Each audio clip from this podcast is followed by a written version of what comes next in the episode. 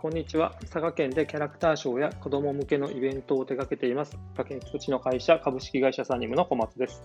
さて今日は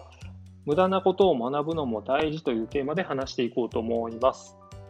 まあ、いつもと違って、っていうかまあいつももそうなんですけど、完全な無駄話です。雑談みたいな内容です。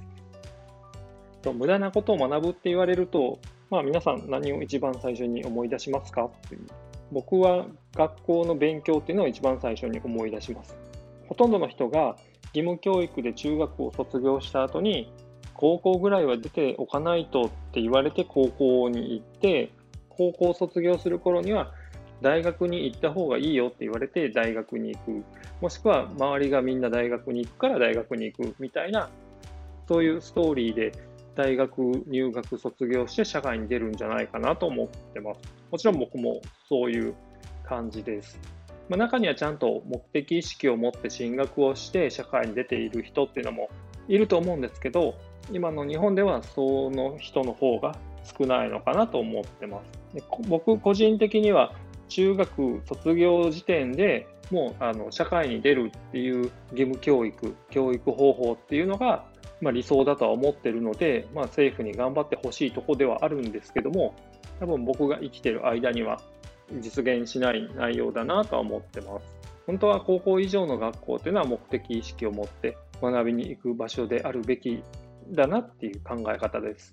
少し話がそれたんですけど、今日のテーマの無駄なことを学ぶですけども、皆さん、あの、なかったですかね？あの、算数とか数学の時間に先生に対してこんなことを覚えても将来使うことないから無駄って言ったこととか、言う友達とか、で、それに対して先生の回答っていうのが将来役に立つ時が来るかもしれないからっていう、なんとも怪しげな回答をするっていう、この一連のやり取りっていうのは、多分年代が違ってもずっとやってるんじゃないかなと思ってます。例えば車に乗る人っていうのはこういう看板を見たことがあると思うんですけど特に高速道路ですね。勾配9%っていう標識下り坂9%とか上り坂9%とか。でも関西にいると、まあ、関西じゃなくてもそうだと思うんですけど勾配9%とかいう標識見ると結局何度やねんみたいなツッコミしか出ない標識。どれぐらい急か全然わからんわみたいなそういう標識なんですけどこれパーセントって書いてあるので単純に考えると 100m 進んだ時に 9m 登っているもしくは下っている。だからここから 100m 先っていうのは9メートル上がってるか下がってるかっていう状態になってるよっていう標識だと思うんですよね。だからそれぐらいの角度で坂道が続いているよっていう意味なんですけど、パーセントで書かれると意味がわからないんで、まあ、結局何度なんだろうっていう話になるんですけど、多分道がまっすぐ同じ角度で行ってるわけじゃないので角度で示すとどこでどの角度を測ればっていう話になるのでパーセントで示してると勝手に思ってます。この 100m 進んで 9m 上がるとか下がるっていうのを、じゃあどうやって何度っていうのを調べるかっていうと、三角関数のサイン、コサイン、タンジェントのタンジェントのタンジェント難度は0.0いくらですっていう表さえあれば簡単に分かって、多分それはネットで調べればすぐ出てくるので、誰でもすぐ見つかると思うんで、タンジェントで分かるっていうところにたどり着きさえすれば、何度っていうのを調べることは簡単です。まあ、運転中に携帯は触ってはダメなんで、助手席の人に調べてもらえればいいかなと。で、勾配9%っていうのは、タンジェントの表で調べると、タンジェント5度が0.087なので、まあ、およそ9%なんでで、勾配9%の坂道っていうのはだいたい5度ぐらいの角度になります。今日三角関数の時にこんな覚えても将来使うことないっていうふうに言った人がもし今聞いてたら、今将来使うことがあったので、それは将来使いましたと修正しておいてください。で、まあ、雑学的になんか知ってると得するよみたいな話をしたいんじゃなくて、雑学的に知ってるから得をするとか、役に立つとかっていう話ではなくて、僕はこの先生の回答の方が間違ってると思ってて、将来役に立つ時が来るかもしれないからっていう、あやふやな説明っていうのが多分ダメだと思ってるんですね。で、まあ僕が説明するならどう説明するかなんですけど、知っているか知らないかっていう時に知っているっていうことが多分とても大事で、知っているからこそ今回ここでこの知識はいらないとか、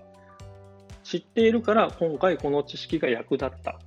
ていうことになると思うんですよ。知っているからこそ、その知識を使おうとして間違うことがない。今回この知識を使ってはダメだっていうことがわかる。勾配9%で同じパーセントだからっていう理由で PA=N 分の A みたいな確率の公式は使わないわけですよね。それは確率を使うのが、ここでは間違っていることをみんな知っているから使わない。で、この知っている部分っていうのが多くなればなるほど、知らないことに出会った時にこの知らないことをどう対処するかっていうことを知っている部分からこれは使わなくてもいいこれは使ってはダメっていうことが分かるので調べることで知らなかったことを解決するのに時間が短縮できる風に僕は考えてます。まあ、今の時代だともう Google 先生に聞けば分かることがいっぱいあるのでもちろん義務教育で全てのことを覚えるとか知識としてストックしていくっていうことが必ずしも必要かって言われるとそうではない時代にはもちろん来ているとは思うんですけどもそれでも知識が多いことで無駄が省ける無駄なものを無駄なものと判断するっていうことができる無駄なものを無駄なものと判断した時点で無駄なものはもう無駄なものではなくなるっていう話です。なんだかあの無知の知みたいな話になってきて哲学的な話っぽくて、説明も僕が下手なので分かりにくくなってきてるとは思うんですけど、まあ、他の例え方をすると、あの夜空を見上げた時に新しい星を発見するっていうことは、星を知っている人にしかできないことに近いかもしれない。ちょっと例えが下手ですいません。なんか難しい話ばっかりになったような気がします。まあこんな感じでぐだぐだと話してきたんですけど、まあそろそろ僕らしい結論というかにすると、まあ、コンサルもどきとか財務会計経理とかをあの今まで株式会社サニムで経験してきたので、その経験と合わせて、この今の債務超過に陥ったイベント会社を立て直し立て直していくっていう、この経